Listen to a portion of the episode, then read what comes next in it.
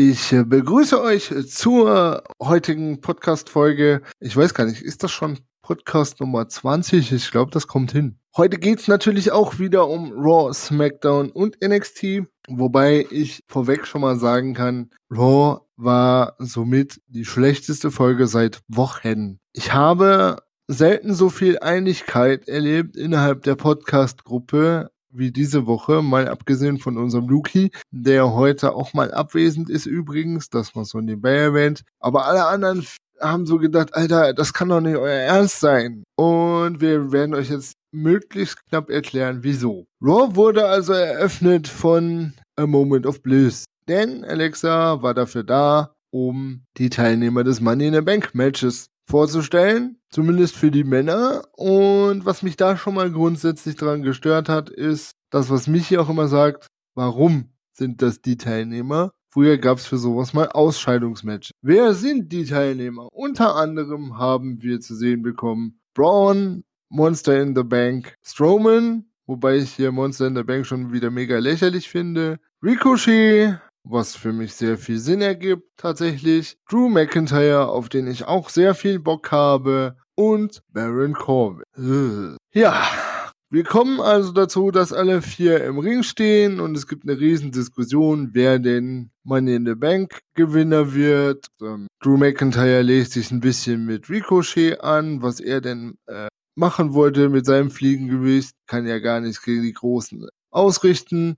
Dann meldet sich ein Baron Corbin zu Wort, der dann meint von wegen, ja, ist ja alles gut und schön und wenn du dich dann mit dem Fliegengewicht auseinandersetzt, mein lieber McIntyre, hole ich mir den Koffer, bla bla bla. Typisches vor Money in the Bank Gelaber bis sich dann Braun Strowman auch noch kurz einschaltet, der sagt, dass sie alle überhaupt nicht das Zeug hätten, Mr. Money in the Bank zu werden und er wäre sowieso, und da sind wir wieder in dem Punkt Monster in the Bank, was ja letztes Jahr auch schon so super funktioniert hat. Aha, nicht. Ja, und ähm, während sich dann so ziemlich jede Partei mal dazu geäußert hat, hat Ricochet gedacht, was labert ihr eigentlich alle da? Ich mach mein Ding. Und so richtig verstanden, warum, habe ich das auch nicht, aber dann kam Braun Strowman auf die Idee, lasst uns doch einen kleinen Vorgeschmack auf Money in the Bank starten, nämlich ein Tag Team Match. Braun Strowman, Drew McIntyre und äh, gegen Ricochet und eben Braun Strowman, wie ich jetzt gesagt, ich glaube jetzt habe ich es vertauscht, Baron Corbin und Drew McIntyre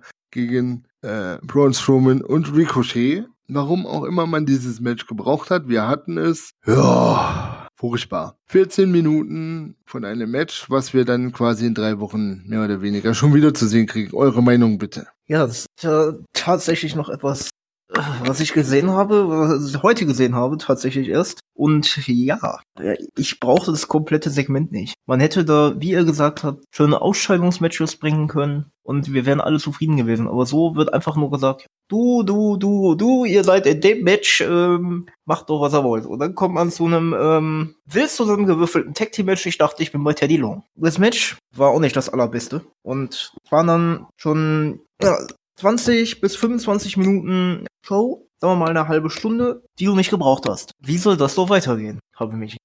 Also ich hätte das ganze Segment auch nicht unbedingt gebraucht. Ja. The Monster in the Bank hatten wir letztes Jahr, glaube ich, erst. Von Baron Tobin halte ich eh nichts. Ricochet ist relativ cool. Interessant gewesen, ihn mal.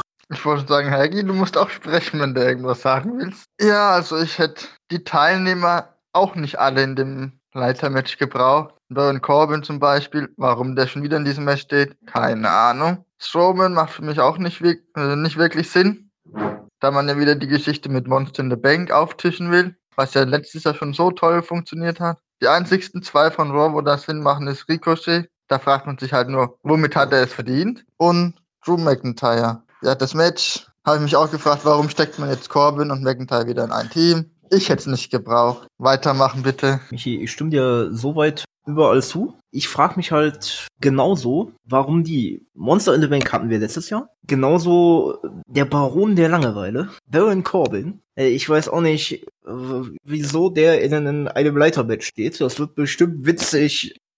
Das ist so ein Wester in einem Leiterbett stehen, ey. Wow. Ja, und du McIntyre und Ricochet, okay, die sind gut, aber Rest verstehe ich halt genauso wie ihr auch überhaupt nicht. Den Rest habe ich ja vorhin schon gesagt.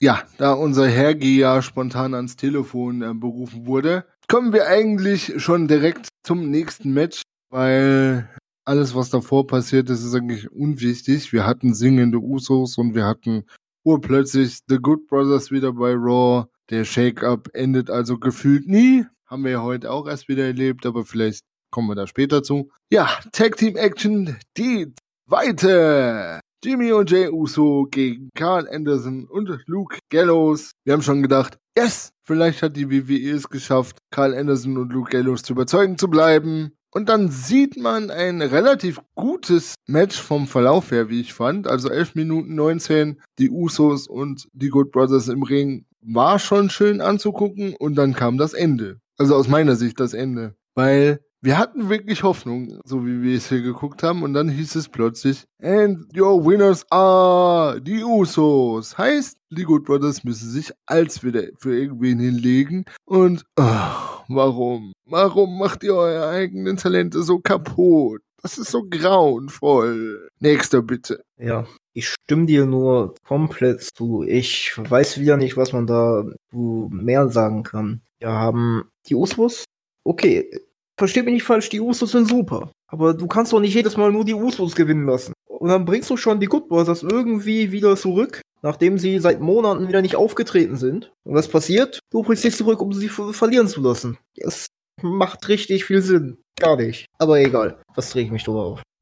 Aufregen bringt natürlich nämlich eh nichts. Ja, Usos sind natürlich richtig geil, muss ich mal nur recht geben. Ich mag die Usos auch sehr gerne. Aber man kann sie nicht nur gewinnen. Das sind vor allen Dingen, wenn man eigentlich beabsichtigt, ähm, Carl Anderson und Luke Gallows äh, zu behalten. Aber nein, man lässt die beiden mal wieder verlieren nach 11 Minuten 19 durch den Superfly Splash von Jimmy und Gallows. Ja, verstehen ja, was die WWE sich dabei denkt. Ähm, alles andere als kontraproduktiv, um Leute zu halten oder so. Man braucht sich nicht wundern, wenn die Good Brothers äh, demnächst doch die WWE ihnen dann verlassen werden. Weil, wenn man nur verliert, ja, oder sie bauen diese auf wie Kurt Hawkins, dass sie sie dauernd verlieren lassen und sie sich dann ganz unerwartet noch den Titel holen. Das wäre natürlich eine Möglichkeit. Was ich allerdings bei der WWE stark bezweifle. Von daher, Michi, mach du bitte weiter. Okay, klingt, als hätte Michi keinen Bock. Dann machen wir doch einfach weiter. Warte. Ja, was? Wenn ich darf, würde ich jetzt noch was dazu hinzufügen. Ja, dann mach doch. Nämlich das Ganze um die Good Brothers. Ich befürchte, dass man sie überhaupt nicht aufbaut wie ein Hawkins, sondern dass man ihn einfach, dass man sie einfach so lange verlieren lässt, bis, bis sie dann gehen.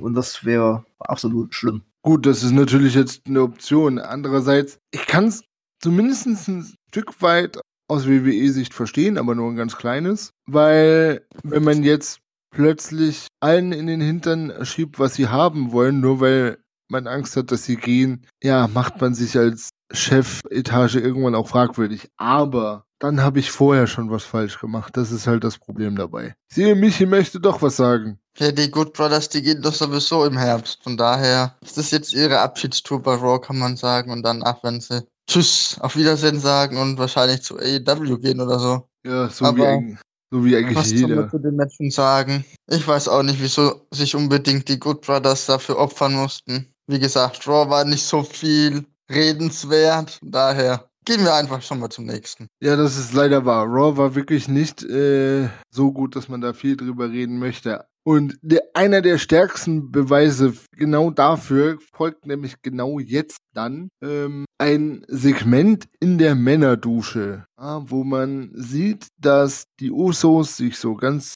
still und heimlich in die Männerdusche schleichen, um dann The Revival dabei zu beobachten, wie sie sich gegenseitig die Rückenhaare rasieren. Ich habe eigentlich nur eine Frage zu dem Ganzen. Nein, zwei. A, ist das euer Ernst? Und B, wofür? Ich meine, kann ich wirklich eine Fehde darauf aufbauen, weil ich mich lustig darüber mache, dass andere sich beim Duschen helfen? WWE, was stimmt mit dir nicht? Will da irgendwer was zu sagen? Also ich nicht. Gut, scheinbar nicht. Doch, Daniel. Ich Ja, möchte eins sagen. Du hast es doch, du hast dir deine eigene Frage selbst beantwortet. Doch, sie können es anscheinend schon. Sie meinen es ernst. Gut, dann lassen wir das einfach mal so stehen. Ja, gut. Ähm, dann kriegen wir wieder die üblichen Einblendungen zu Kushida.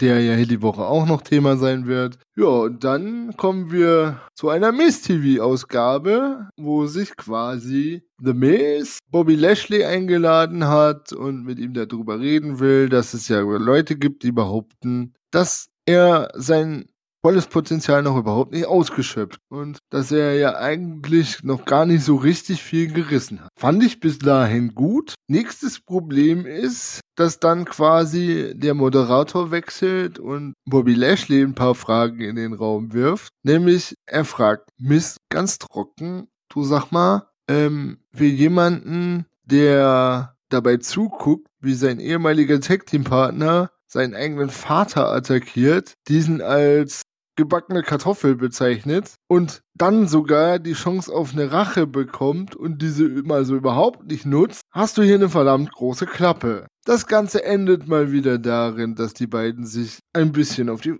äh, Nase boxen. Wir bekommen Werbung und in der Werbung wird beschlossen, wir machen daraus ein Match. Matchverlauf war ganz gut, weil ich finde einfach, wrestlerisch ein Miss unheimlich stark. Problem an der Geschichte ist, irgendwann taucht unser neuer allerbester Freund auf Shane McMahon. Versucht Miss abzulenken, gelingt ihm beim ersten Mal nicht, weil der Schiri es sieht. Er bleibt ein bisschen in der Halle stehen. Irgendwann gibt er den Befehl, ein Bild einzublenden von Miss Vater mit diesem besagten gebackener Kartoffelgesichtsausdruck. Ja, Miss lässt sich ablenken, verliert das Match und ja, keine Ahnung. Er wird gefühlt die Hälfte des Matches mega stark dargestellt, dass wir sogar schon gesagt haben, eigentlich äh, wird er zu stark dargestellt gegen den Bobby Lashley und dann passiert sowas. Also ich weiß nicht, was ich davon halten soll. Das, was daraus resultiert ist, da habe ich Bock drauf, denn natürlich hat äh, Shane sich dann nicht nehmen lassen, nach der Niederlage noch ein bisschen äh, den großen Macker raushängen zu lassen, ihn ein bisschen zu attackieren und ihm auch nochmal deutlich zu sagen, dass er ja der Best in the World ist. Wir warten immer noch auf CM Punk, Evo und ich und denke auch, dass das irgendwann passieren wird. Und ja, daraus resultiert jetzt bei Money in the Bank ein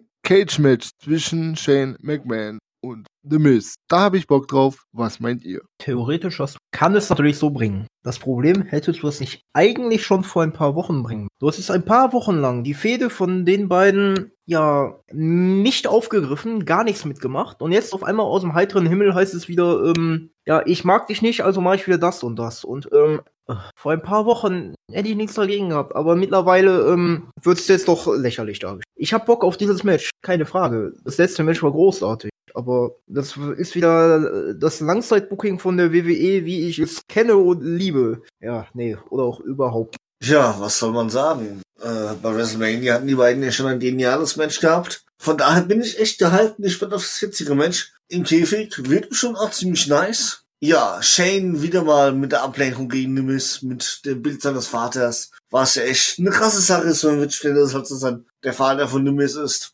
Verständlich, dass The Miz dann dadurch extrem abgelehnt wurde, war auch fast klar oder zu erwarten. Dass in dem Moment, wo The Miz sich rumdreht, der Spear von Bobby Lashley kam, war echt zu erwarten. Aber ich bin echt gespannt, wie, was für eine Schlacht das Match sich über dieses Mal gibt. Weil, wie gesagt, bei WrestleMania war es ja schon eine richtige Schlacht zwischen den beiden sozusagen. Von daher, ich bin gehypt, ich bin gespannt. Michi, was hältst du davon?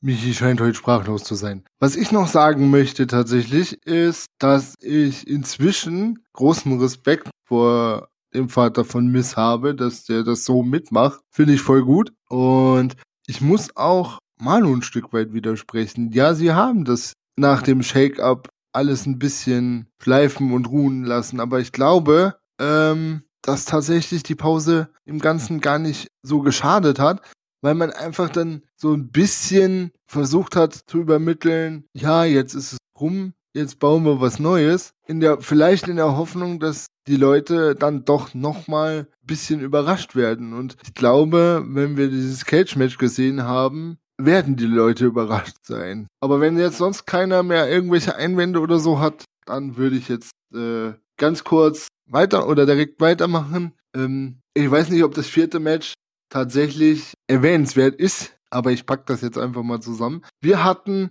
oh Überraschung, Überraschung, ein Tag Team Match. Hm. Ihr merkt schon, wir hatten wirklich Teddy Long zu Besuch, nämlich die Lucha House Party versus The Viking Raiders ja, inzwischen scheint es so zu sein, dass der Name fix ist. Wobei sich, wie man in dem Match gemerkt hat, selbst die Kommentatoren noch nicht so ganz sicher sind.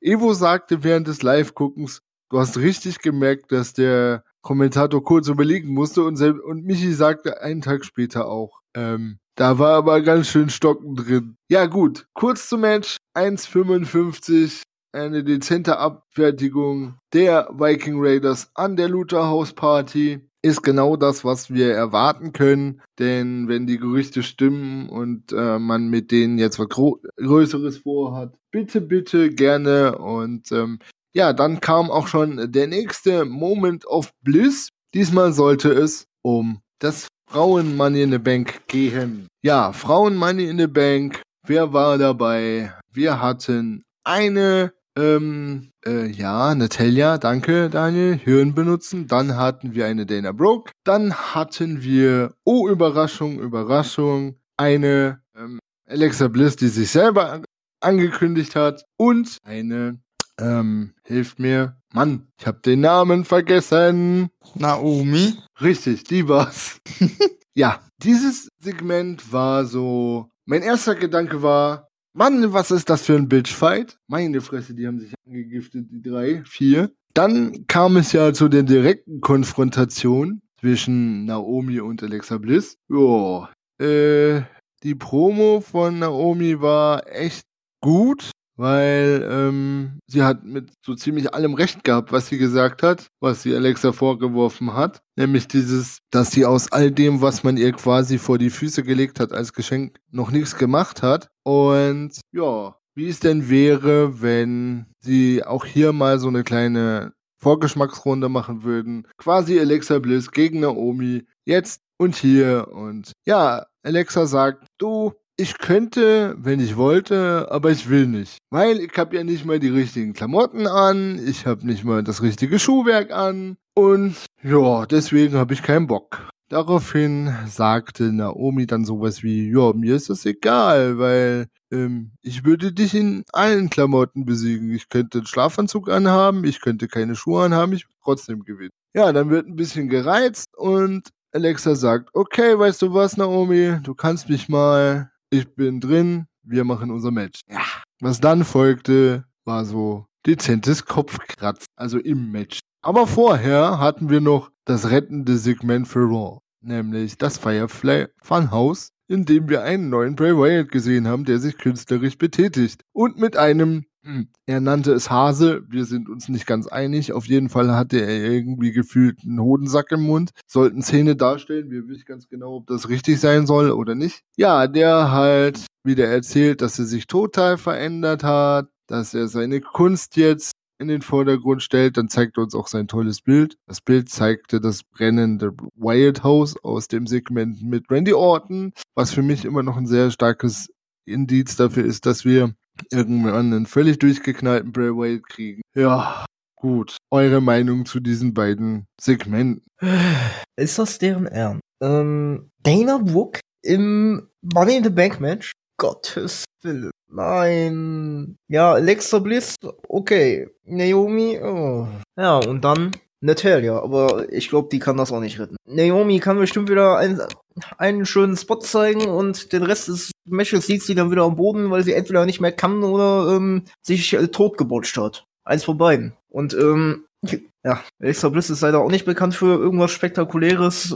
Ich bin gespannt drauf. Oder auch nicht. Das Match, oh, einfach nur schlecht. Und das Zwischen das Bray Wyatt Segment hat das so ein bisschen gerettet. Also, Segment mit den Viking Raiders, wo es scheint, dass die WWE sich mittlerweile mal auf einen Namen geeinigt hat, ähm, war, wie ich fand, das beste Match des Abends, weil die Hausparty hat echt dagegen gehalten, war echt geil. Nee, Quatsch, Kappa. Nein, warum? Also die Viking Raiders sind geil, definitiv. Äh, die Lucha Hausparty kann auch was. Aber warum lässt man diese Cruiserweights und Lucha House Party gegen diese beiden Monster, sage ich jetzt mal, namens Erin Iva antreten? Es war doch von vornherein da, dass das nichts wird, dass die in, ja, eine Minute 55 abgefertigt wurden. Was ich mittlerweile cool finde, dass es doch eine Erinnerung an den ähm, alten Namen der zwei gibt. Und zwar nennt sich der finnische jetzt Viking Experience, was ich relativ cool finde. Ja, äh, Alexa Bliss, ja, Wo schon alles gesagt, Kopfkratzen hätte man lassen können oder anders machen können. Bray Wyatt, sehr interessant, hat das Ganze echt etwas gerettet. Ich bin nach wie vor gespannt, wie das Ganze weitergeht. Ob und vor allen Dingen, wann er dann durchdreht. Wie Daniel schon gesagt hat, das Bild mit dem brennenden Haus aus dem äh, Segment mit Randy Orton könnte echt ein Indiz dafür sein, dass es wir doch recht haben und dass alles so Fassade ist, dass er doch tatsächlich irgendwann durchdreht. Ich hoffe es und warte echt drauf, weil Bray Wyatt war schon immer ziemlich cool. Auch jetzt dieses Gimmick ist echt interessant, aber das kann doch nicht alles gewesen sein. Das war auch nicht alles. Ja, Michi, dann mach doch bitte weiter. Ja, ich höre Helgi wieder. äh, ja, bestes Segment war das Bray Wyatt Segment. Dann auch, wie er da dieses brennende Haus dargestellt hat und dann noch schief aufgehangen hat. Also ich bin echt gespannt, was uns da noch erwarten wird. Das Match von den Viking, ähm, wie war das nochmal? Raiders. war klar, dass sie das gewinnen, aber musste das unbedingt die Lucha House Party sein, auch wenn es Sinn gemacht hat vom Aufbau her. Also man hätte auch jemand anders nehmen können. Aber naja, was soll man sagen? Ja gut, ich fasse das nochmal kurz zusammen. Ja, das hat natürlich Sinn gemacht, aber ähm, Viking Raiders gegen den etwas ernstzunehmenderen Gegner hätte ich auch mehr gefeiert. Ja, und dann kam es zu diesem Match, was Hergi gerade schon kurz angesprochen hat und auch Manu. Ich fasse das wirklich nur ganz kurz zusammen. Wir hatten dann wirklich Naomi und Alexa im Ring. Äh, Alexa in voller Straßenmontur und Turnschuhen, die dauernd aufgegangen sind und sie war quasi mehr damit beschäftigt, Schuhe wieder anzuziehen und zuzubinden als mit Wrestling überhaupt. Ende vom Lied war dann sogar dass sie ihre Schuhe verliert und ja, sie verliert nicht nur ihre Schuhe, sondern auch dann das Match. Und man hat also diesen Gag mit den, ich mach dich auch in Straßenschuhen oder gar keinen Schuhen fertig, voll durchgezogen. Tracer und ich, wir haben darüber gesprochen, wir hätten es andersrum gebuckt, dass man Alexa gewinnen lässt, so nach dem Motto hier, guck, ich kann das auch. Ja, aber das war auch schon alles, was man zu diesem Match sagen muss. Und ich, äh, ja, schnell weiter. Puh, so, dann natürlich, wer darf nicht fehlen? Becky Lynch. Becky Lynch kommt und hält eine ihrer Standard-Promos, inhaltlich ganz grob zusammengefasst. Sie kann ja nicht einerseits die ganze Zeit über Charlotte Flair lästern, die sich quasi auf ihren Titel draufgesetzt hat und ihn immer nur dann verteidigt hat, wenn man sie dazu gezwungen hat oder eben gegen totale Weicheier verteidigt hat und es dann genauso machen. Deswegen gibt es diese Doppelmatch-Ansetzung bei Money in the Bank, dass sie direkt beide Titel verteidigt, weil sie ist ein Fighting Champion. Grober Inhalt von Beckys Promo. Ja, dann wirft sie natürlich noch die Namen in den Ring eben. Wir hatten Charlotte, dann kommt natürlich noch Lacey Evans ins Spiel, der sie ja immer noch vorwirft, dass sie sich im Prinzip bei der WWE nur selber verkauft, egal ob körperlich oder wie auch immer. Und ja, äh, fordert sie sogar äh, raus, äh, rauszukommen. Ich musste kurz überlegen, weil das komisch klang, aber sie fordert sie tatsächlich raus, rauszukommen, wenn sie nicht gerade mit was anderem beschäftigt wäre, mit einem Augenzwinkern. Und es dauert auch einen Moment, bis dann Lacey Evans rauskommt und Becky eben erzählt, sie hätte sie gewarnt, sie möge doch bitte ihren, äh, ihre Manieren behalten und sie müsste darauf aufpassen, dass sie ihre behält. Und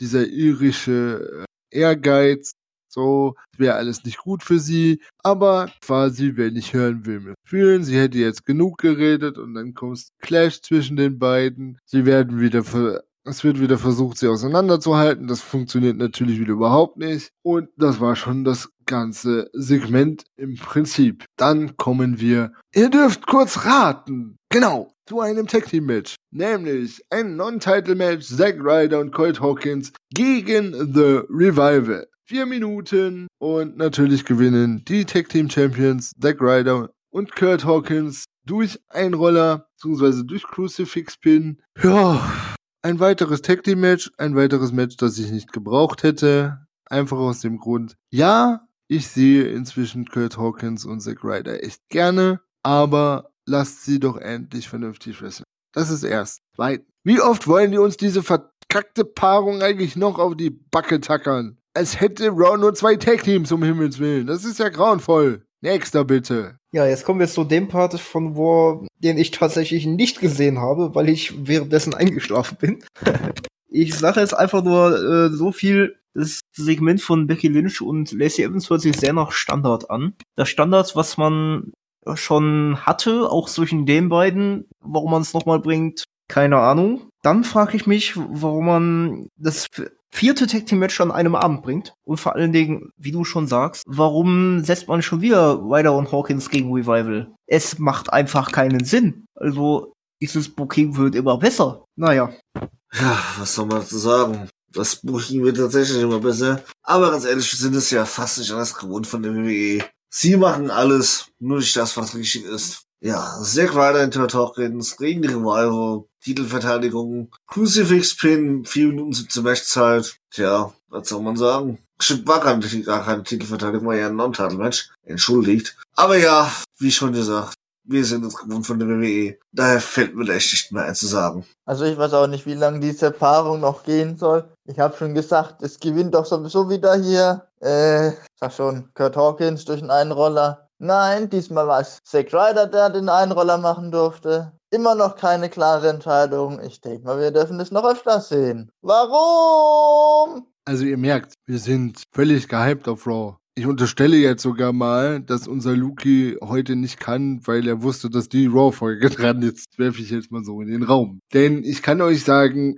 es wird nicht besser. Wird einfach nicht besser. Was wir dann bekommen, ist eine ganz kurze Einblendung mit einem Interview mit The Miz, der quasi die eben angesprochene Herausforderung ausspricht zu Money in the Bank. Käfigmatch zwischen ihm und Shane McMahon. Da habe ich Bock drauf, kann man machen, prima. Next. Was kam dann? Dann kam Sami Zayn. Und Sami Zayn hat es tatsächlich geschafft, dass er mir seit drei Wochen einfach nur noch auf den Sack geht. Und zwar nicht dieses, er geht mir auf den Sack, weil er mir auf den Sack gehen soll, sondern er geht mir auf den Sack, weil er unheimlich langweilig ist. Er kommt mit seinem gute Laune Lied, alle feiern es total und da, was folgt dann? Dann wird über die Stadt gehetzt und wir würden ja in einer Gemeinschaft voller Menschen leben, die nur noch an sich denkt und nur noch nehmen, nehmen, nehmen. Dann erzählt er eine angebliche Live-Geschichte, die er erlebt hat am Flughafen, dass ein seelenloser Vater seinen fünfjährigen Sohn vorgeschickt hat.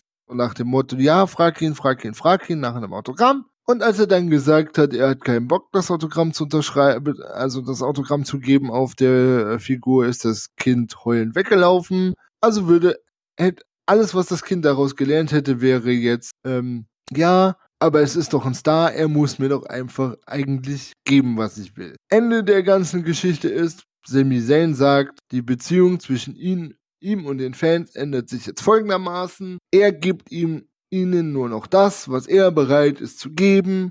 Fertig ist das ganze Ding. Das war der komplette Inhalt dieser Promo. Und das geht seit drei Wochen so. Ich hab da null Bock drauf. Achso, nächster. Habe ich das jetzt richtig verstanden? Sami Zayn hat genau die gleiche Promo gehalten wie vor zwei Wochen und wie letzte Woche. Inhaltlich betrachtet, yep. Cool, habe ich richtig viel Bock drauf, wie es da weitergeht.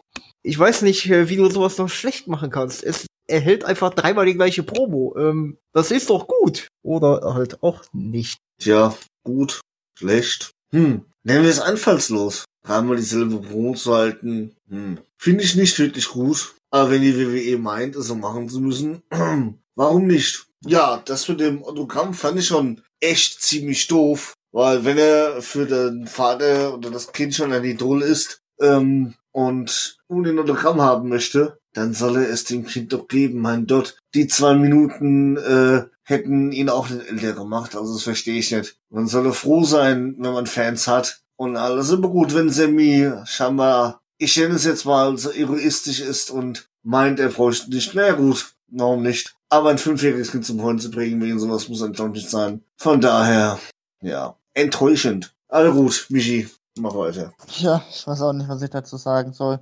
Langsam geht mir die Promo auch auf den Kranz. Dreimal das gleiche. Die Stadt gefällt mir nicht, dies und das und jenes. Ohne, ich wäre nie zurückgekommen. Es wäre besser so gewesen. Ja, keine Ahnung. Next. Wartet. Dazu fällt mir nur noch eins ein. Wenn er doch keinen Bock da zu, äh, wenn er doch keinen Bock hat, da zu sein, dann soll er auch nicht da sein. Mann. Du wirst lachen, darauf ist er, genau darauf ist er eingegangen. Er hat original auch noch in seiner Promo gesagt, es hätte ja genug Leute gegeben, die ihm dann gesagt haben, haben, wenn er keinen Bock hat da zu sein, dann soll er doch gehen. Seine Antwort darauf war sowas wie, ja, das könnte ich machen. Aber erstens würdet ihr ja dann wieder kriegen, was ihr wollt. Und zweitens finde ich es lustiger, raus, jeden, jede Woche aufs Neue herauszukommen und der Kritiker an den Kritikern zu sein. Das war original das, was er dazu sagte. Cool. Hört sich sehr, sehr interessant an. Ja, total. So, ähm, eigentlich können wir jetzt mit dem nächsten Match und all dem, was dann passiert ist, Raw abschließen. Denn wir kamen zu einem Match, was tatsächlich vom Booking her auch mal wieder Sinn ergeben hat. Juhu! Und es war kein Tag Team Match. Juhu! Es war nämlich Samoa Joe gegen Ray Mysterio. Das Match war echt gut. Muss ich wirklich sagen. Der Matchverlauf war echt gut. Das Match war schön anzusehen. Ich meine, du hast Ray Mysterio, du hast einen Samoa Joe, die können beide was. Ja, es gab einen leicht verbotschten 619. Der sah ein bisschen behindert aus, aber okay, das passiert. Match war an sich okay. Und dann kommt auch hier wieder das Ende. Ich muss dazu sagen, ich bin ein großer Fan von Rey Mysterio, der das Match auch gewinnt. Aber der Clown, unser Tracer, hat in der Werbung während des Matches A genau hervorgesagt, wie das Match verlaufen wird. Nämlich Ray gewinnt durch einen Einroller. Ja? Ganz überraschend. Klar, kann man so machen. Das Problem ist, dann sollte der Einroller auch aussehen wie ein Einroller und nicht wie ein fünfjähriges Kind versucht, ein Elefantenbein hochzuheben. Alter! Der hat sich so schwer getan, Joe einzurollen, dass Evo hier beim Live-Gucken gesessen hat und gesagt hat, mal, die Zeit, die der jetzt gebraucht hat, in der Zeit wäre ein normaler Wrestler dreimal aus dieser aus diesem Einroller wieder rausgekommen. Das war total unglaubwürdig. Und genau das war's auch. Weil es einfach total albern aussah. Warum? Next. Ach nein, ich wollte ja zusammenfassen. Weil nach dem Match kamen wir zum letzten Segment der Vertragsunterzeichnung für das Match zwischen AJ Styles und Seth Rollins um den Universal Championship bei Money in the Bank. Im Ring das beste Segment des Abends, tatsächlich. Weil es war das, was man von Vertragsunterzeichnungen kennt. Sie diskutieren, wer ist der geilere von beiden. Was ich hier aber sehr schätze, ist, die Promo von AJ war ein bisschen darauf aufgebaut, auch seine eigenen Schwächen zu zeigen, beziehungsweise mit einzubauen, weil er sagte sowas wie, ja, er hätte schon oft gehört, dass ein Seth Rollins der neue AJ Styles wird, weil aktuell hätte AJ Styles ja sowieso keine Chance gegen Seth Rollins, weil Seth Rollins ist jünger, Seth Rollins ist fitter, Seth Rollins kann bessere Moves, etc. Ja, aber das wäre ihm alles egal. Er hätte die Erfahrung. Dann kommt das passende Gegenstück von Seth Rollins, kennt man alles. Der Vertrag wird unterschrieben, zwischendurch wird noch gefragt, beziehungsweise zwischendurch unterstellt AJ ihm sogar noch, dass er es nicht mehr drauf hat, dass er einfach nicht mehr genug Power hat, nachdem er jetzt gegen Brock Lesnar so knapp nur gewonnen hat. Ja, er hätte seine Power verbraucht und er könnte sich nicht vorstellen, dass er das noch lange durchhält. Ja, ich fand's die typische Vertragsunterzeichnung, weil natürlich endet das Ganze auch noch in einer wilden Prügelei. Dann wird ausgefadet, Raw ist vorbei. Gott sei Dank. Next. Okay, kein Next. Oder doch? Daniel, das beste Segment neben dem Bray Wyatt Segment war auf jeden Fall das mit AJ Styles. Und da hast du mich ja noch gefragt, hast du schon mal ein Segment gesehen ohne irgendeine Prügelei? Habe ich gesagt, ja, habe ich. Und das ist noch gar nicht so lange her, aber Diesmal ist es wieder ausgeartet zu einer Schlägerei, wo AJ Styles dann die Oberhand behalten hat. Phänomenal Vorarm durch den Tisch. Ja, was war denn das davor? Habe ich schon wieder vergessen. so unwichtig war Raw diese Woche, siehst du mal. Äh, next. Ich sage nur eins. Äh, Mysterio gegen, gegen Joe würde ich gerne häufiger mal sehen. Ich kann mir vorstellen, dass dieses Match gut war. Ich hoffe, ich sehe die weiterhin in guten Matches, aber sonst kann ich dazu nichts sagen. Ja, schließe ich mich. Oder mach du es, Michi. Was ich noch dazu sagen wollte. Für was hattet man eigentlich Braun Strowman da geplant? Wenn jetzt wieder Rey Mysterio mit dem zu tun hat. Ich verstehe da den ganzen Sinn dahinter nicht. Tja, diesen Sinn kann uns nur die WWE erläutern. Also, wie das nicht machen. Ja, Ray gegen Joe fand ich relativ cool. Schön, dass Rey Mysterio mal gewonnen hat und nicht im Pukina-Klatsch ohnmächtig geworden ist.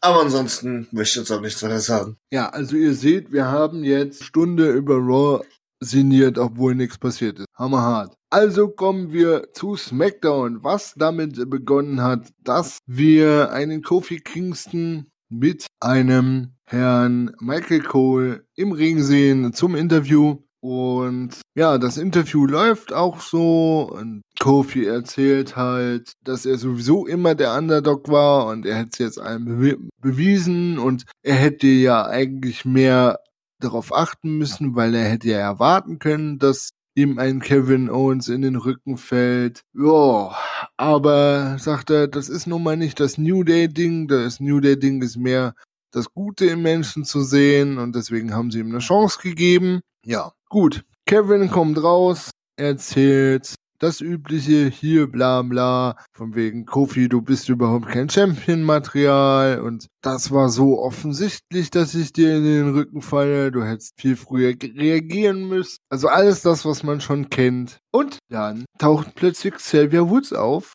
und attackiert Kevin Owens von hinten. Ja, das war eine Eröffnung der Show, die ich persönlich sehr gut fand, weil so kann man das echt noch weiterziehen. Und ja, die geschundenen New Day verziehen sich in den Ärztebereich. Xavier Woods mit einem Kühlbeutel auf der Schulter. Das kriegen wir halt noch so zu sehen. Und ja, dann kommen wir zum ersten Match von SmackDown. Bailey versus Becky the Man Lynch.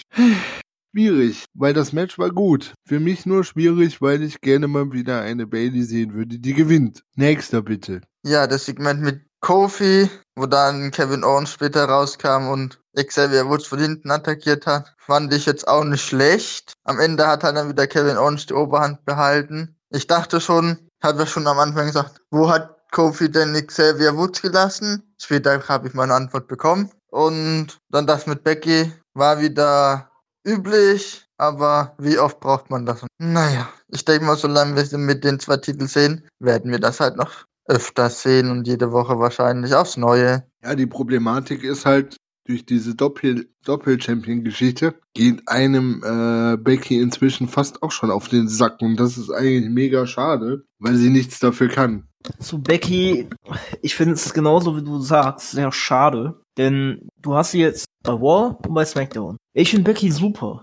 Ich finde sie wirklich richtig, richtig super. Sie ist eine verdammt gute Wrestlerin und sie kann auch echt was am Mike. Ihr Charakter ist super. Aber je öfter sie gezeigt wird, desto weniger Lust habe ich.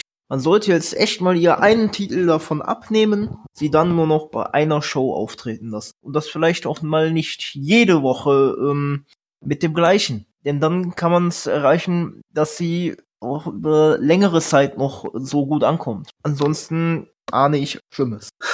Ja, New Day fand ich ganz interessant. Kann man echt so machen.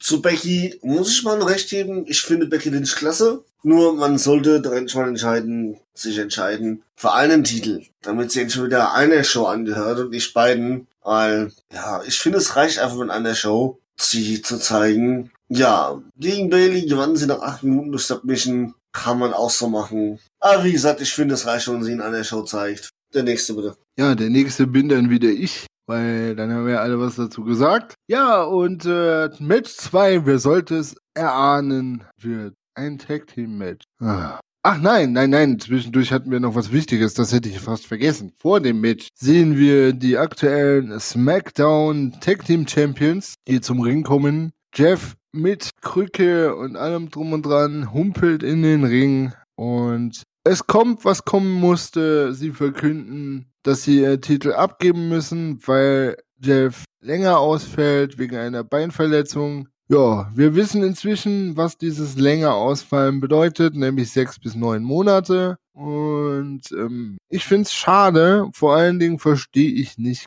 ganz, was dann in dem Segment noch passiert ist, weil unser aller Smackdown-Freund ähm, Lars Sullivan taucht da auf, um die zwei zu attackieren. Und ja, ich meine alle beide. Und auch ein Jeff Hardy hat einen Freak Accident gefressen. Ich habe es nicht ganz verstanden, wenn vorher schon klar ist, dass der Mann verletzt ist. Und ich habe kurz überlegt, ob ich die Vignette einfach auslasse. Aber vielleicht sollte ich die, die Vignette von Alistair Black auch noch kurz erwähnen, einfach weil Michi und ich uns gefragt haben, was das Ganze soll, weil ja, er erzählt halt einfach immer nur denselben Kram, dass viele ja glauben zu wissen, wer er ist, aber niemand weiß, was er ist. Also quasi schön einen auf düster machen. Aber er redet halt nur, seit er alleine bei SmackDown ist und wir verstehen nicht so ganz warum. Next. Ja, die Hardy Boys. Denk mal, jetzt werden wir Matt wieder sehr, sehr lange im Einzelbereich zu sehen bekommen. Bin gespannt, was sie mit dem jetzt vorhaben. Ich hoffe, sie lassen ihn nicht fallen. Dann Lars, langweilig, Sullivan.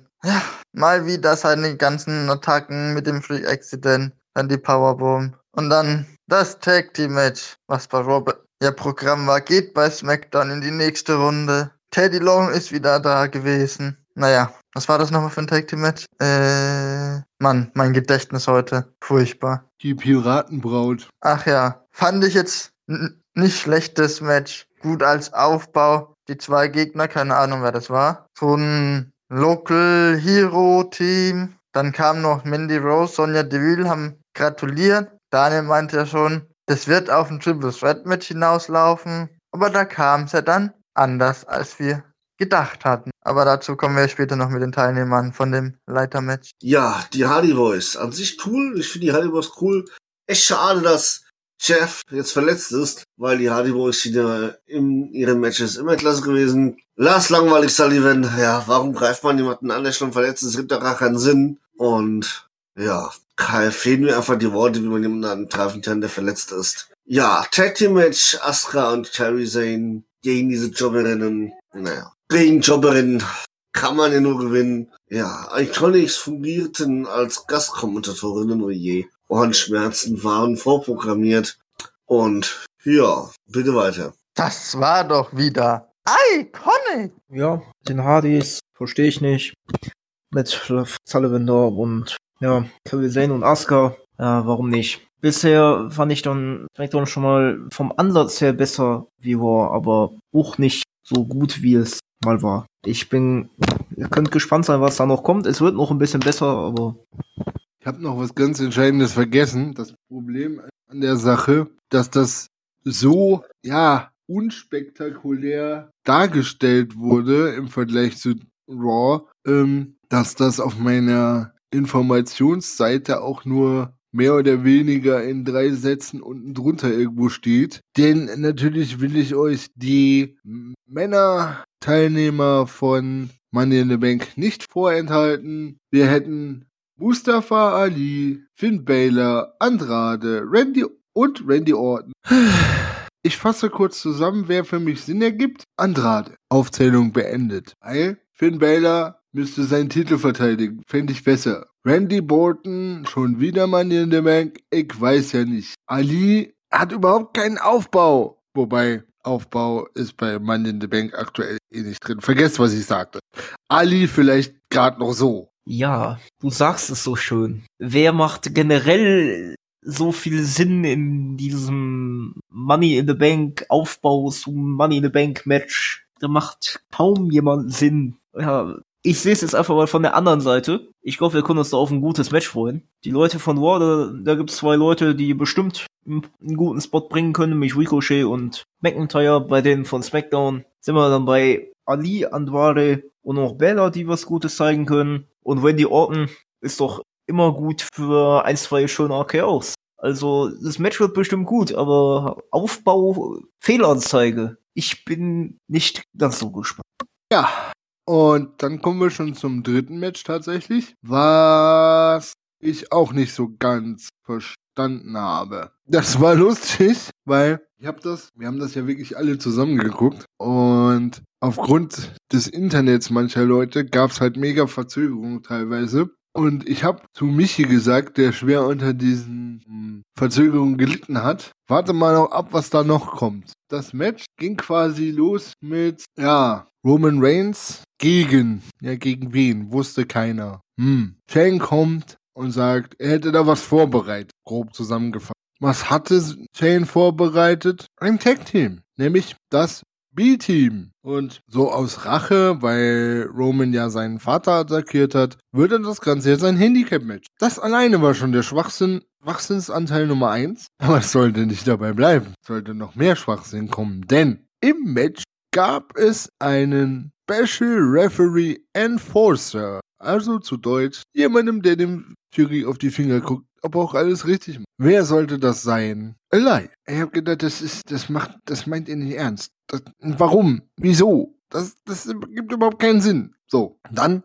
bekommen wir elf Minuten Matchzeit, wo man dank dieses tollen Referee Enforcers mehr damit beschäftigt war, drauf zu gucken, dass Mike Kyoda, meines Erachtens der beste WWE-Ref, Ref, den äh, es gibt, gleich nicht Elias auf die Fresse boxt, weil er ihm auf die, Ner auf die Nerven geht. Ja? Nein, du siehst elf Minuten Match mit dem Ergebnis, dass trotz aller Hindernisse Roman Reigns gewinnt. Versteht mich nicht falsch. Ich bin Befürworter, absoluter Befürworter von Roman Reigns. Bin ich immer gewesen. Aber das war der erste Schritt in dieselbe Richtung, wie er vorher war. Und das ist dumm. Genau das ist auch mein Kritikpunkt daran. Ansonsten war das alles solide. Mehr als solide. Kann man auf jeden Fall so machen, aber du machst genau das, was du vorher gemacht hast. Und ich sehe es schon kommen. Das geht total nach hinten.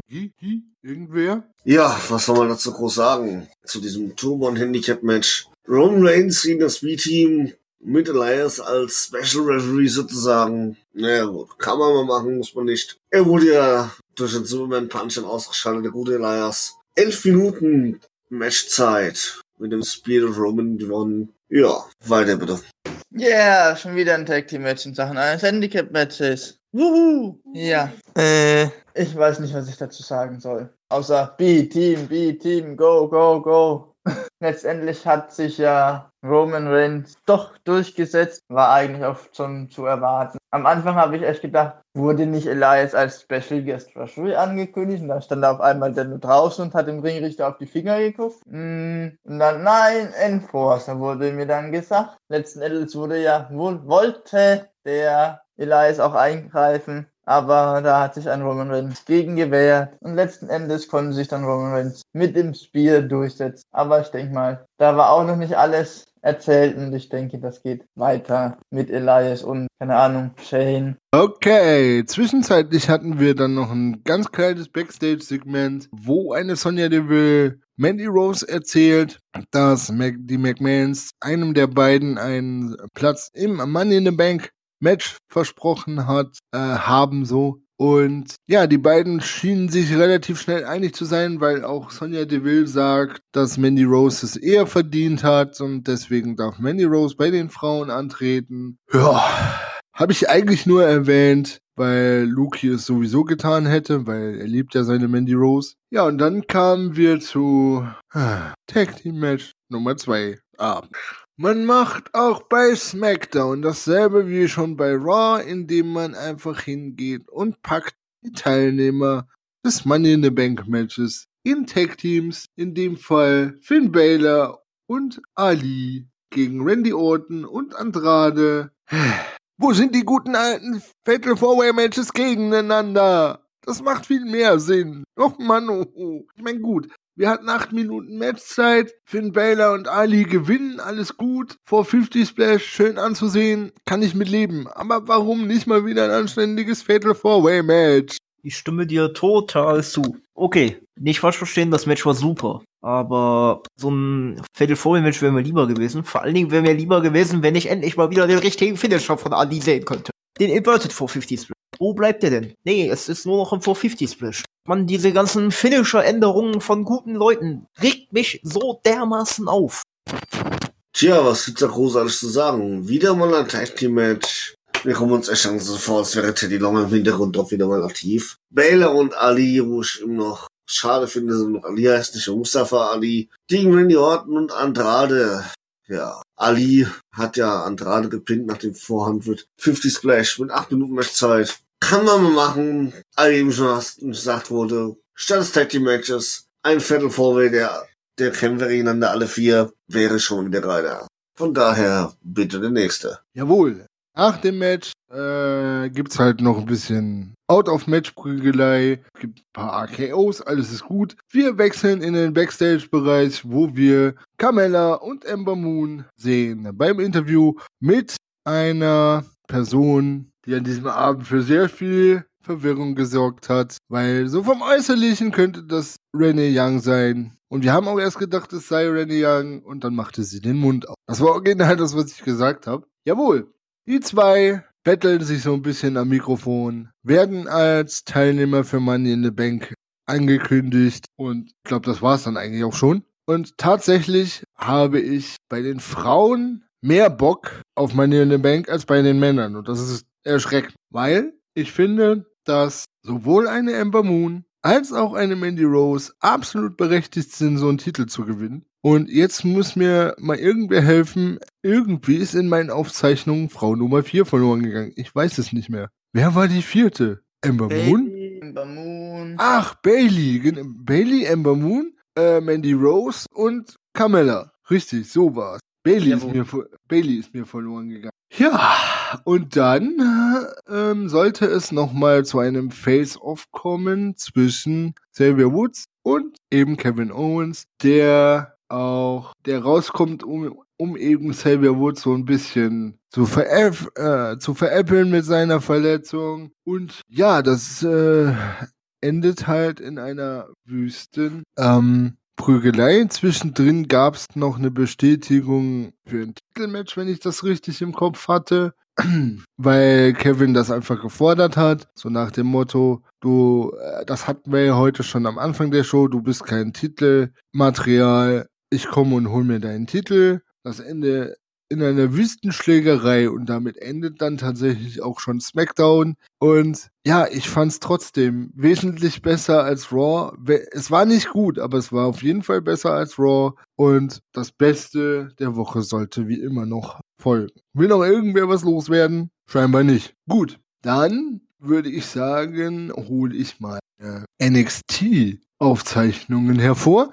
NXT für mich übrigens in 47 Minuten kompletter Folgenzeit. Absolut. Ähm, Mit einem Match besser als Raw. Ich kann sagen, es hat, es hat ein Match gebraucht, um besser zu sein als Raw. Und es hat 47 Minuten, es haben 47 Minuten gereicht, um mal wieder die beste Show der Woche zu sein. Michi war ein bisschen verwirrt zwischendurch, weil er immer irgendwie das Gefühl hat, äh, hatte, dass, dass Matches, die stattgefunden haben, irgendwie erst für nächste Woche angekündigt werden, äh, wurden. Aber gut. NXT startete also mit dem Sechs-Mann-Tag-Team-Match zwischen den Forgotten Sons und Oni Lorcan, Danny Birch und Umberto Carrillo. Nach 7 Minuten 32 konnten die Forgotten Sons dieses Match für sich entscheiden und alter, haben die es sich mal wieder gegeben. Eieiei, ich habe das heute auf dem Network erst nachgeguckt. Ich habe das noch ganz frisch vor Augen.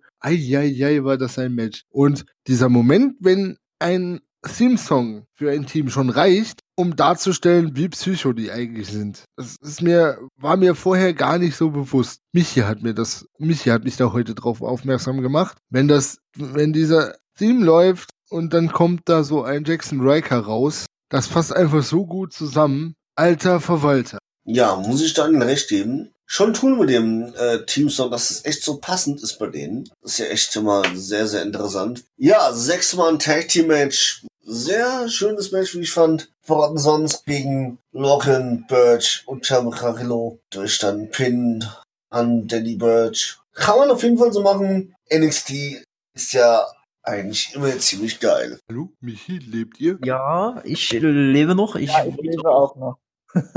gerade sagen, dieses Match fand ich super. Die Ausstrahlung von den Jungs der Forgotten Sons finde ich absolut grandios. Vor allem die von Jackson Riker. Er braucht nicht viel Ausstrahlung zu haben. Das Einzige, was er macht, er guckt regungslos in die Luft und du merkst sofort, okay, jetzt sollte ich mich am liebsten verpissen sonst kriege ich was aufs Maul. Es ist so psycho, was dieser Typ macht. Und so aggressiv im Ring. Das ist mal was anderes. Und das ist etwas, was man braucht. Du brauchst auch mal richtig aggressive Leute. Und da hast du die Forgotten Sons, die das einfach super machen. Und ja, man kann das alles so machen. Es ist super. Warum nicht auch im Main Roster so? Ja, diese Psychopathen sind wieder unterwegs. Weil bei diesem Teamsong, da passt einfach alles. So, dem kriegt man schon Hühnerpelle. Und dieses Match, das war wieder bombastisch, relativ schnell vorbei. Wie soll es auch anders sein? Die Forgotten Sons auf Zerstörungstour, dass da die, kein, die anderen keine Chance haben, war mir klar. Ich sehe die Forgotten Sons als zukünftige Tag Team Champions von NXT. Bin ich absolut bei dir. Aktuell hat die WWE niemanden, den man vernünftig dagegen stellen kann. Denn die, die man hat, zerstören sich gerade ein bisschen selber. Aber da kommen wir gleich noch zu. Und es gab ein mehr oder weniger Backstage-Segment, das überspringe ich jetzt einfach, weil es absolut irrelevant für irgendwas war in der Folge. Und deswegen kommen wir zu einem weiteren, nämlich im Performance Center. Da sieht man so eine Art Handy-Video im Performance Center und auf dem Video ist zu sehen, wie sich eine Mia Yim und eine Bianca Belair quasi so richtig schön angiften. Das war so Bitchfight at its best. Ja, führte dann im Prinzip dazu, dass ein William Regal sich gezwungen sah, ein Match anzusetzen, weil der stand zufällig selber im Ring, während das passiert ist und hat versucht, die zwei auseinanderzuhalten. Das heißt, wir kriegen also in zwei Wochen Bianca Belair gegen Mia Yam Yam und ähm, ich habe da Bock drauf. Und dann kamen wir zum zweiten Match des Abends. 5 Minuten 11 Singles Match. Dominik Dajakovic gegen Mansur und wir haben bei Mansur kurz überlegt, wer bist du und warum siehst du aus wie Mustafa Ali? Michi sagte schon, Alter, das wird doch wieder ein Squash-Match. Aber nein, es hat fünf Minuten gedauert. Und so hat wirklich gegengehalten. Fand ich gut. Aber das Allerbeste kam tatsächlich danach. Danach kam Velveteen Dream auf seiner Couch reingefahren und gratulierte Dejakovic erstmal, aber nicht ohne danach eine eigene Lobeshymne auf sich zu singen. Übrigens auf der Melodie der amerikanischen Nationalhymne. Fand ich sau stark. Fragt mich bitte nicht, was er gesungen hat. Ich habe auch nicht alles übersetzt. Aber es war eindeutig eine Lobeshymne auf Velveteen Dream. Und das alleine war sau stark. Wir haben das, wie gesagt, eben erst geguckt. Der Tracer war mit im Raum und wir haben da so drüber gesprochen und dann kam nur, der singt zur Nationalhymne ein Lied über sich selbst. Oh mein Gott. Und es war so gut. Ich mag das Gimmick von Velveteen Dream nicht, aber das war echt stark. Nächster bitte. Ja, Velveteen Dream, super. Davor das Match war auch nicht schlecht. Dominik Dajakovic sehe ich sehr, sehr gerne im Ring, das ist ja hier auch bekannt. Denn ich finde den einfach nur großartig, diesen Typen. Er ist groß, er ist schlank, er ist stark und er ist beweglich. Das ist einfach nur eine grandiose Combo. Ich hoffe ja, dass das nicht nur eine kurze Promo für äh, eine ach, Promo, eine kurze mh, Fehde für die NXT-Shows ist und jemand anders geht dann gegen Dream bei Takeover. Ich hoffe, dass es Dijakovic wird, der bei Takeover gegen Dream antritt. Ich habe so eine ganz blöde Befürchtung, aber egal, das ist hier nicht das Thema. Jo, ich dachte echt, es wird ein Squash-Match, aber nein, wir wurden uns Besseren belehrt. Die Matchzeit fand ich jetzt passend für ein Talent, was da gerade wahrscheinlich erst neu bei NXT ist. Ja, ich habe gesagt, es sieht aus wie Mustafa Ali, weil der fast die gleiche Haarfrisur hat wie Mustafa Ali. Ich habe mir gedacht, wer ist das denn? Naja. Und ich hoffe auch, dass ein Dominik Dajakovic, oder wie er ausgesprochen wird, ähm, Takeover gegen Velveteen Dream antritt. Velveteen Dream hat ja die Herausforderung akzeptiert. Ich mag dieses Gimmick von dem auch nicht wirklich, aber in diese Gesangseinlage. Ich hatte schon gesagt, sag mal, ist der im Schlafanzug da oder was? Das, was der anhatte, furchtbar. Ja, das Mensch Dominik Czachovic, den Mansor. Interessant. Fünf Minuten elf Matchzeit. Doch nicht wie erwartet oder wie vermutet. Ein ähm, direktes Match Ihr wisst, was ich meine, ich komme nicht auf den Namen gerade. Ja, die Siegesfeier der Brochen von Velveteen Dream. Ja, dass er im Schlafanzug kommt, könnte man fast jedes Mal meinen, so wie er öfter mal angezogen ist. Und dass er dann anfängt, seine eigene Version der Nationalhymne den USA zu spielen.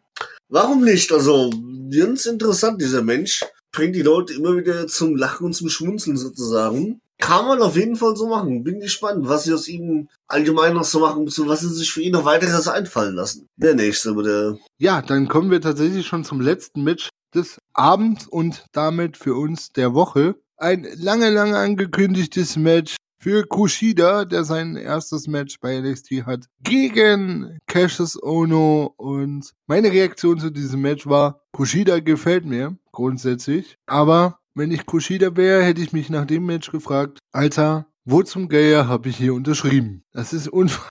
Das war einfach nur schlecht. Vor allen Dingen passt es überhaupt nicht zu der Promo, die Cassius Ono letzte Woche gehalten hat. So von wegen, er wäre der Einzige, der den Stil kennt und er wäre der Einzige, der da mithalten kann. Also das, man muss sich vor Augen führen. Gut, Kushida gewinnt. Logisch. Neu wird overgebracht, verstehe ich. Aber du unterschreibst bei der wohl größten Wrestling-Liga der Welt. Und das allererste, was dir passiert, du hast mitten im Match wegen einem Botch deines Gegners fettes Nasenbluten. Super! Aber wie gesagt, der Rest des Matches war echt cool. Ich mag Kushida wirklich und Cassius Ono ist immer gut, um Leute overzubringen. Also von mir aus alles prima. Das Einzige, was halt mega lustig war, das hat auch Michi gesagt, Kushida gewinnt durch einen Aufgabegriff und dieses Austappen von Cassius Ono hat mehr ausgesehen, als hätte er äh, Kushidas Schuhsohle gestreichelt oder sonst was, als dass er getappt hätte. Aber okay, kann man mitarbeiten, kann man machen. Mein Gott, passiert. Ich muss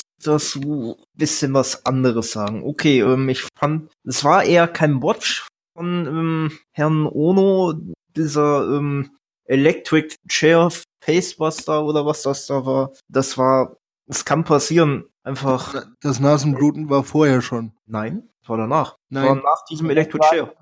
Das, Das war war- schon davor, Manu. Das war davor. Der hat mit Nasenbluten diesen Facebuster gebracht. Okay, dann habe ich nichts gesagt, aber zu Kushida muss ich sagen, ich habe vorher auch schon ein, zwei Matches von, aus Japan von ihm gesehen, war da noch nicht wirklich von ihm überzeugt. Nach diesem Match kann ich sagen, ich bleibe dabei. Ich weiß nicht, warum dieser Mann so groß gehypt wird. Ich persönlich kann es nicht verstehen. Ich hoffe, dass da noch irgendwas kommt, dass er sich von, äh, dass er mich von sich überzeugen kann. Aber bisher ist es für mich ein weiterer Nakamura, der wahrscheinlich mehr kann und mich wahrscheinlich nie überzeugen wird. Ja, was soll man dazu sagen? Interessant durch diesen Botch das Nasenbluten. Äh, allerdings in seinem ersten Match. Wahrscheinlich nicht ganz so praktisch. Ansonsten mit 8 Minuten 5 Matchzeit. Doch ein relativ schönes Match. War ganz ansehnlich. War definitiv an sich fast klar, dass sie die Neuen gewinnen lassen. Bin gespannt, wie es weitergeht. Jo, das Nasenbluten, das war echt. Muss ich da recht geben? Gleich im ersten Match gleich ein Nasenbluten kriegen? Ich hätte mir gedacht, wo habe ich da bloß unterschrieben? Wäre ich mal lieber nicht dahin. Und da muss ich auch recht geben mit dem, was Cassius Ono gesagt hat. Er kennt sich mit diesem japanischen Kampfstil aus. Er besiegt ihn. Hätte man vielleicht anders bringen können. Aber ich denke, mit Kushida als Sieger kann man auch leben. Weil, wie gesagt, sein Debüt müsste, war es mir eigentlich schon klar, dass er das gewinnt. Und diese Streichleinheit am Ende, die war schön richtig so amüsant. So, ach, ich streichel dich mal. Das merkst du sowieso nicht, weil ich dich an den Schuhen ab, abklopfe und streichel. war schon amüsant. Ja, und damit sind wir am Ende der Wrestling-Woche angekommen. Zumindest für uns. Und damit auch am Ende des Podcastes. Und dann bleibt mir eigentlich nur zu sagen, ich verabschiede mich. Ihr wisst, was er zu tun hat. Bis nächste Woche. Macht es gut. Tschüss. Ja, verabschiede mich dann auch. Ich hoffe, es hat euch gefallen. Ciao, bis zum nächsten Mal. Ja, dasselbe dann auch von mir. Hoffe, es hat euch gefallen wie immer. Hoffe, ihr schaltet nächste Woche wieder ein, wenn wir die nächste Wrestling-Woche für euch aufarbeiten. Und wünsche euch jetzt noch einen schönen Sonntag. Bis nächste Woche. Ciao. Ja, ich verabschiede mich auch. Ich hoffe, euch hat's gefallen. Ich hoffe, dass nächste Woche Raw nicht so langweilig wird wie diese Woche. Und dann hört man sich nächste Woche Sonntag wieder. Ciao.